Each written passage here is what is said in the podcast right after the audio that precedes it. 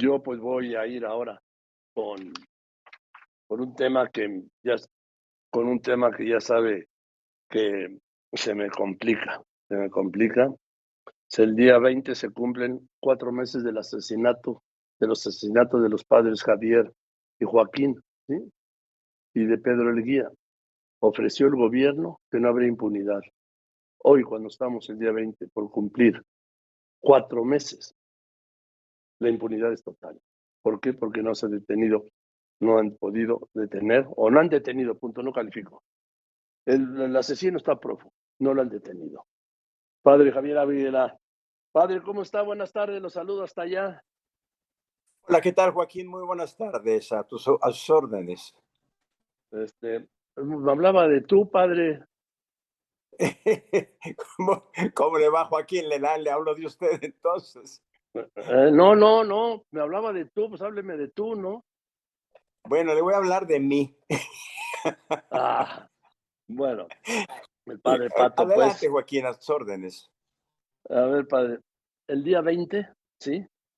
Hoy estamos a, pues, a 17, en tres días se cumplen cuatro meses de los asesinatos de los padres eh, Javier, Joaquín y de Pedro el Guía.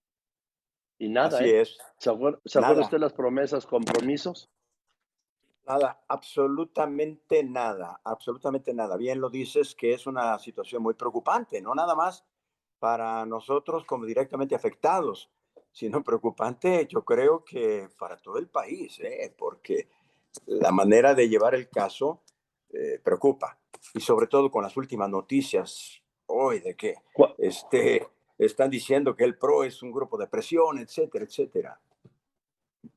Y ahora se vienen a dar, a ver, es un grupo de presión, por supuesto que siempre ha sido un grupo de presión, pero antes lo, apoyaban, antes lo apoyaban, padre, y ahora, pues como están en el gobierno, los denuncian. Claro, yo estoy convencido de que nadie puede desprestigiar la labor del Centro de Derechos Humanos, Miguel Agustín Prost, de años, de años. Tiene los mismos años que la comisión que yo presido, COSIDAC tenemos 34 años por días, nada más de la diferencia de la fundación. Pero claro, en este momento yo estoy seguro que le buscarán o le inventarán fallas. Pues no somos perfectos, pero es obvio que lo hacen con la baja intención de intentar desprestigiarlo. No caen en la cuenta de que ellos son los que se acorrientan, quienes están tratando de desprestigiar un centro, bueno, pues que es muy conocido en todo el país. Ahora, padre, es que ese, ese va de la mano, ¿sí? que un centro de defensa de los derechos humanos sea un centro, o como lo llaman, un grupo de presión. Si no hiciera presión, no habría defensa de los derechos humanos. Por supuesto, es lo que nosotros hacemos. Nosotros, las quejas que presentamos son precisamente a raíz de la poca capacidad o la no respuesta frente a situaciones muy conflictivas. Yo acabo de presentar una queja en la Comisión Estatal de Derechos Humanos del Estado de Chihuahua y precisamente para decirles, oigan, no están haciendo su labor como la deberían hacer. Somos de grupos de presión, pues sí, como tú dices, si no hubiera presión, pues no habría ningún resultado. Eh, padre, ¿cómo van las, padre, cómo van las cosas allá con el pues después de lo de Cerocagüe, repito, el día, ahora en tres días se cumplen cuatro meses, 120 días en total impunidad. ¿Cuál es el ambiente? ¿Qué ha pasado? ¿Ha habido algún cambio? ¿Siguen los federales que habían mandado al día siguiente?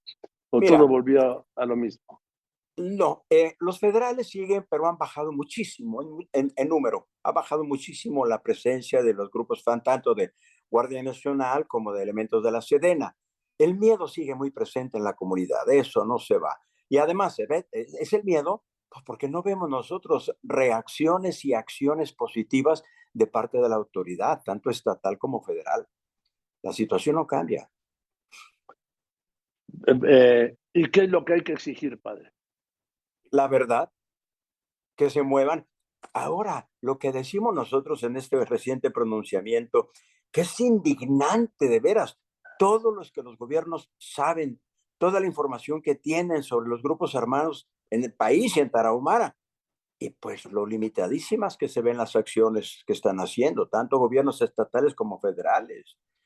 con estos ataques que dice que somos grupos de presión, pues les preocupa, ahora es que les, les preocupa y les importa más lo que digamos los defensores de derechos humanos, las organizaciones de derechos humanos, que las muertes, la inseguridad, el dolor, el llanto del pueblo. Parece ser que eso no les preocupa tanto. Sí, tiene razón. Responden más a los señalamientos de las comisiones de los derechos humanos, a las denuncias, que a la realidad. Exacto, exacto. Eso como es preocupante. Eso es preocupante. ¿Cuáles son sus valores? ¿Cuál es la, preocupación de ellos por la paz, el bienestar, el bienestar y, las, y, las, y la, tranquilidad del pueblo? Eh, en fin, padre, pues, pues le mando un abrazo y seguiremos pendientes, ¿le parece? Por supuesto, Joaquín, yo de mi parte te agradezco muchísimo, muchísimo estos momentos porque nos hacen mantener viva la realidad, porque no nos dejan dormir en nuestros laureles y seguimos en lucha. Seguimos nosotros en esa lucha decente, no la lucha de armas, ni mucho menos, sino la lucha por la verdad, por la justicia, por la paz, por el diálogo, por la apertura. Esto nos mantiene vivos. Muchísimas gracias, Joaquín, por mantener la nota en el candelero. Gracias, no, pues es que no puede ser que exista impunidad en este caso ni en ningún otro. Le voy a dar un dato, padre Pato. El otro día, Edna Jaime me dio esta estadística. En México, de cada 100 homicidios, solo se resuelven tres. Hay un 97% de impunidad. Es, eso es, es, es vergonzoso, es descarado, es, es, es, este, es humillante para el país, para los ciudadanos. No es posible. Y por eso, Padre Pato, hay más al día de hoy, desde el 1 de diciembre del 18, más de 136.500 homicidios dolosos. Por supuesto, pero en algunos niveles de gobierno dicen que ellos tienen otros datos y que estamos equivocados. Que los aporten. Y que vamos muy, y que vamos muy bien. Exacto. Un abrazo, Joaquín.